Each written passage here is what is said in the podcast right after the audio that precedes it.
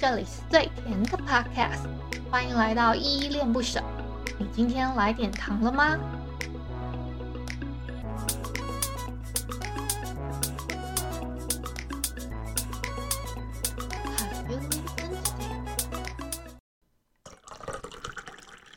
？KKBOX 说的唱的都好听，快上 KKBOX 免费收听数千档 Podcast 节目哦。你是否有时候也会打肿脸充胖子呢？好想谈场普通的恋爱，有点锵的青春恋爱幽默喜剧，杀手的恋爱相谈。嗨嗨，这里是依依恋不舍，我是依依。今天要给你们的糖呢，是一部漫画，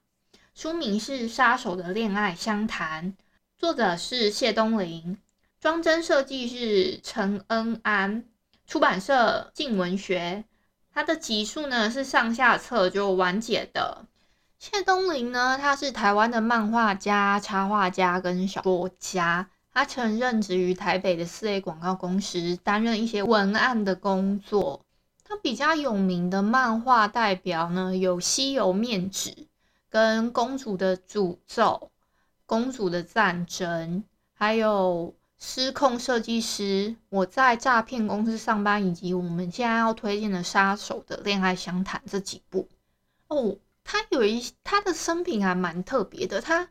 呃，应该说他小时候是住在屏东嘛，然后他因为阿公阿妈比较保守，比较不让他看漫画跟卡通那些，但是他的爸爸很有趣哦，他爸爸却是主张说。可以给他适量的阅读，但是他适量的阅读之外呢，爸爸就会类似要他教读书心得还是怎么样，这样呃让他会对文字的部分会比较感兴趣。就是他他一方面创作之外，他又会写一些读书心得，可能因为这样子就打下他一些关于文字的部分有一些基础，这样子。他除了是专职的漫画家之外呢，他还有一些部分是担任故事编剧。比如说，他有跟别人合作的，在 Webtoon 上面连载两部漫画，一个叫《入伍吧魔法少女》跟 Line Webtoon 上面连载的，另外一部是《月逢敌手》。《入伍吧魔法少女》他是跟综合口味这个漫画家一起合作的，他是编剧的部分，故事编剧，画手是综合口味。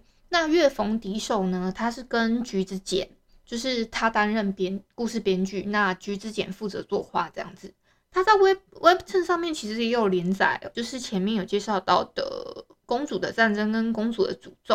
这两个是在 Web 2上面有连载的。但是近期他在网络上面连载，因为他自己有经营社群媒体嘛，所以他大部分连载的时候，他都是 PO 在 Facebook 上面，或是。就是也有联动 Instagram，所以你不管是追踪他的脸书或追踪他的 IG，都是可以 follow 到他的作品的。我最近才知道啊，原来在今年的八月份的时候，有一个叫做岩上事件。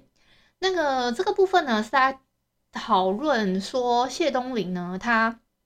因为有点在抨击二创这件事情，还是怎么样，所以有点引发同人圈的一些挞伐。这个部分我就不多做评价，因为我自己感觉他处理的态度跟回应的方式，我觉得我我还可以接受，那我就不引战了。他最新在 Facebook 上面连载的漫画呢，叫《谁怕谁》。这部漫画呢，就是有一个它背景，我不知道，有点目前我对我来说还是设定比较神秘的一部漫画。但是呢，他们有一个事务所叫安明事务所。就是它有几条规则，我跟你们讲一下。他说，人受到惊吓时会溢散出精气，鬼在吸收精气后会更加强大。鬼受到惊吓后也会溢散出精气，精气会自动回到主人的身上。寿终正寝的灵魂会直接升天，非自然死亡的灵魂会徘徊四十九天再行升天。鬼吸收精气后，可依精气量大小延长在人世间的徘徊期。超过徘徊期的鬼，一旦精气离身，就会立刻自动升天。话说啊，谢东林他自己也有做一个 podcast 频道，那他的频道叫做“故事编剧怎么玩”。那他的节目主持人他就直接写谢东林，你们可以直接在 SoundOn 或是各各大平台上面直接搜寻谢东林也可以。那他的节目我看了一下，他停在最新的更新在八月五号，这是我目前看到的最新的更新，收到八月五号，就到 EP 十八就停止更新了。我不知道是因为搭是不是因为搭到那个风潮还是怎么样，所以他出了这样子的节目，我还没有听过。他的创作呢，都是以蓝白色调的。那他还创作出了一个叫《蓝白三部曲》。蓝白三部曲里面有《失控的设计师》、我在诈骗公司上班，跟我们等一下要介绍到的《杀手的恋爱相谈》这几几部都是蓝白三部曲。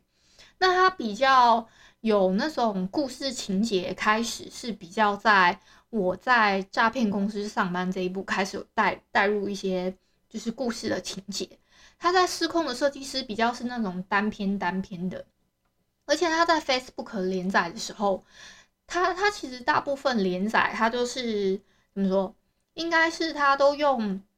只要一张画，然后他有时候可能了不起放四五张，那这四五张呢就代表他就可能连环的部分这样。他为什么会用蓝色呢？起因其实是因为他跟那种他是后来好像被检测到说。它是呃有色盲的，所以就是它只能用单色系的。如果是纯粹的，可能要混色，它就比较没有办法进行配色。那加上他可能本身比较喜欢蓝色，所以他就选用了蓝色这样子。那他新连载的那一部《谁怕谁》就是使用单色黑色系。他目前有出实体书的漫画有《我在诈骗公司上班》跟《入伍吧魔法少女》。那我很想要推荐一下《入伍吧魔法少女》，它这一部漫画是全四册，它有分新训篇跟部队篇，都是上下两册这样子，所以总共四册。我为什么想要推荐？是因为他这部真的超级强的，他的他的那个 slogan 是说。他是以台湾为背景，他说每个女孩都要像男孩服兵役一样入伍，接受一年的国家魔法少女训练，抵御来自异世界的威胁，大概是这样 的一个设定，超级超级强。然后我大概试看了大概一到三话，我就是男生有需要入伍的一个设定嘛，就是台湾可能以后没有机会，那但是呢。他就设定了一个女孩子要很羞耻的加入，呃，魔法少女队，类似这种概念，就而且还是国家征召的。但这个征召呢就很有趣，我就大概看了几话，然后它里面第二话还是怎么样，他就是妈妈有说什么，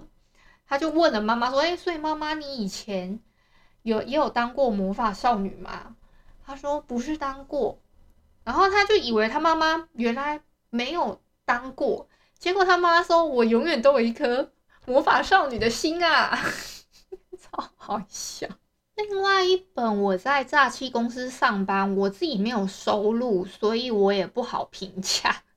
对，嗯，不过啊，这一部有在今年的，就是我在诈欺公司上班这一部有荣登博客来二零二零年的畅销榜第二十名哦。然后作者很开心，他自己在。社群的媒体上面，他有发表一个作者感言，我自己看了，就是蛮算是心有戚戚嘛。他说他觉得漫画最重要的就是有趣，所以他创作的故事也会以这样子为最高目标，时时的提醒自己不要为了讲道理而把娱乐打折了，不要为了传递知识而让情节生硬。他只是希望他的读者看了能够开心，就像看了一部电影爽片。爽片无缘的得了什么奥斯卡、坎城金狮啊，但是观众票房就是最佳的肯定。他就非常感谢他的老板、主任什么什么诈骗荷包的各位，没有没有大家，他的漫画之道就不会出现一线曙光。他他就说很感谢读者这样子，让他更努力的创作出更有趣、更好玩的漫画。然后他就附注了一下，因为他最近在打的新书是《杀手的恋爱相谈》嘛。他之前有关于我在诈骗公司上班这一部，呃，关于什么漫画家的访谈啊，还有一些等等报道资料，我都会附在下方资讯栏的链接，你们可以稍微看一下。我觉得还蛮有趣的，就是可以稍微了解一下。很有趣的是啊，静文学它有推出一个叫“静好听”的 Podcast 频道，那它就有推出一个他他们跟一个叫“好好笑女孩”的一个少女团体吗？一个就算搞笑女子团体吧，他们就是算是 feat，然后合作了一个叫《杀手的恋爱相谈室》，已经出了差不多五集的内容了。我有听试听看看，想象力杀死了爱情这这个，他们这个一集节目都不长，虽然已经推出五集了，最长的也才八分钟多一丢丢这样。对，所以都是还蛮轻松的内容，你们可以听看看，我觉得还蛮有趣，我都会附在下方链接。我会掉入这个坑里呢，其实是因为我被这个，因为它叫《杀手的恋爱相谈》嘛，结果你们知道他送的赠品啊，我看了一下，他送的赠品有，就是好像宝利达定还是什么东西。然后他另外一个在博客来的就是预购的赠品是一个手枪，但是它是一个可以就是可以有电风扇的那个手枪，我就我就对那个手枪有点心动，加上我想说，嗯，我有点好奇它的内容是什么。虽然，嗯、我不得不说，这个网络上面它的整个篇幅大部分都是可以在网络上面找得到的，因为它都是一篇一篇在网上面算免费连载。可是他有出那种，就是他的完结篇叫做婚礼派对，这一篇是完全没有在网络上面曝光的。那这个部分我就不破梗了。所以就是你们如果好奇他整个，如果你们只是想追追连载的话，网络上面都找到，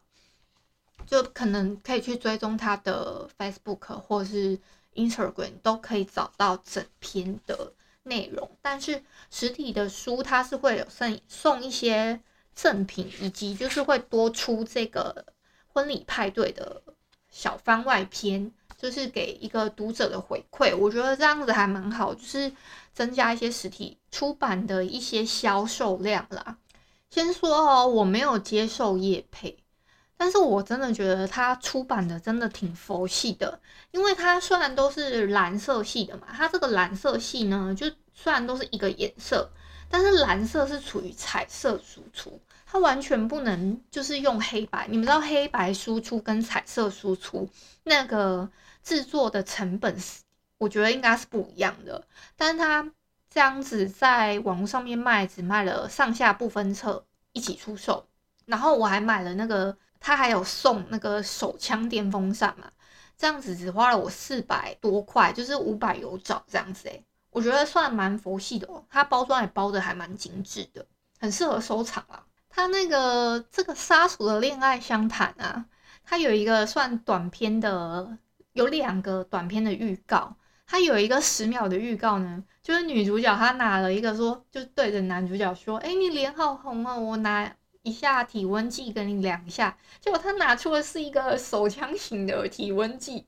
他就跟男主角说：“哎、有点烫，怎么办？”结果男主角就回应他说：“没关系，我心凉了。”这一段超好笑。好啦，那我这边呢要稍微简单的介绍一下它的剧情啦。前面呢我有讲到，其实我问了一个问题，就问你们说，你们是否也有就是会打肿脸充胖子的时候？这个问题是因为我们的女主角春春呢，我自己下的一个小标啦，我自己下了一个小标是《杀手姐妹》中的恋爱大师女主 VS 快递员男主。好，这是一个这样子的设定。他们算是一个背景，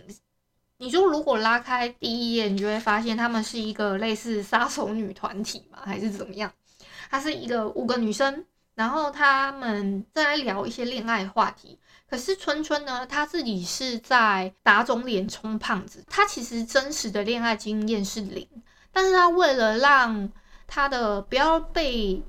怎么讲，不要被猜，她的为了要圆谎，所以她就用一个一个谎言去掩盖她其实是没有谈过恋爱这件事情。但是就有点打肿脸充胖胖子。那她这打肿脸充胖子呢，就让她不得不去找找到男主角。饰演她的男朋友，这样大概是这样子的一个过程。结果演着演着，哎，不知道为什么就变成这个男朋友真的变成了真的，就是他应该是类似牛皮吹过吹过头了，所以他就真的不得不跟这个交差的情人，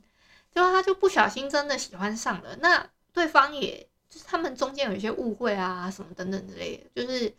男生发现他原来是杀手，然后等等之类的这些剧情，我就稍微带过。但我真的觉得它里面有一些，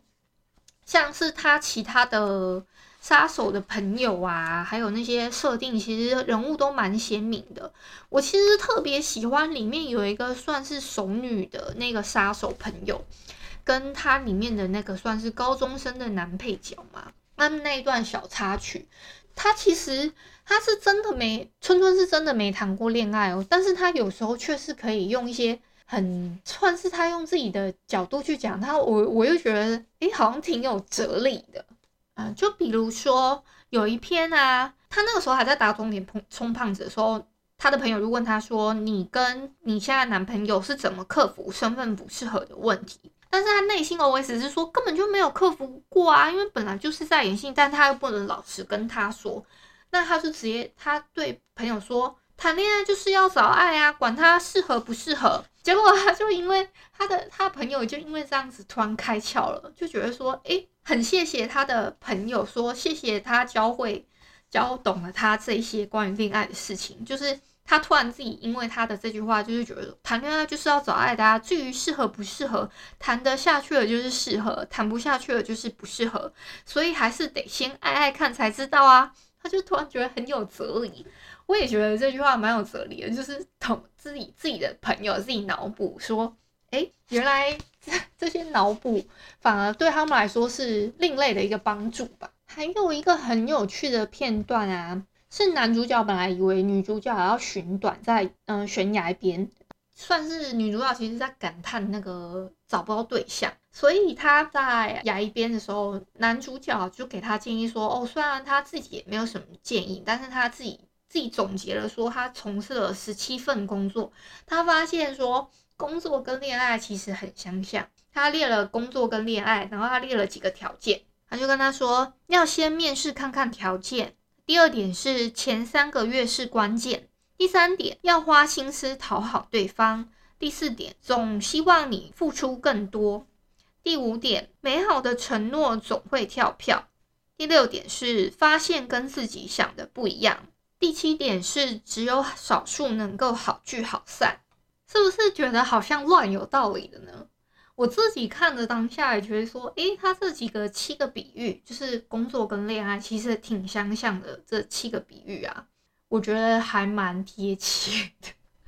好啦，今天就没有剧透的部分，所以你们可以安心的收听哦。不知道你有没有推荐的台湾漫画家呢？欢迎来信或留言与我分享。感谢你今天的收听。如果你喜欢我的节目，欢迎帮我动动手指，在节目的下方留言给五星的好评哦。你是使用 Apple Podcast、Spotify、KKBox、喜马拉雅，记得订阅跟追踪。若你是在 YouTube 收听，请记得帮我 CLS，就是订阅、按赞跟分享。以上的 Podcast 平台你都没有使用的话，可以上网搜寻“依依恋不舍”，恋是恋爱的恋，爱你哦，么么哒，哇！或是下载 Hoost 这款 APP，Hoost 是 H O O S T。它是以社群互动为主轴，每一集都可以在节目的下方按赞跟留言，是由台湾本土团队制作的一款有质感界面的 APP 哦。行有余力的话，可以小额赞助依依恋不舍，请依依喝一杯饮料。那就晚安啦！如果你是早上或是中午收听，那就早安跟午安，Adios。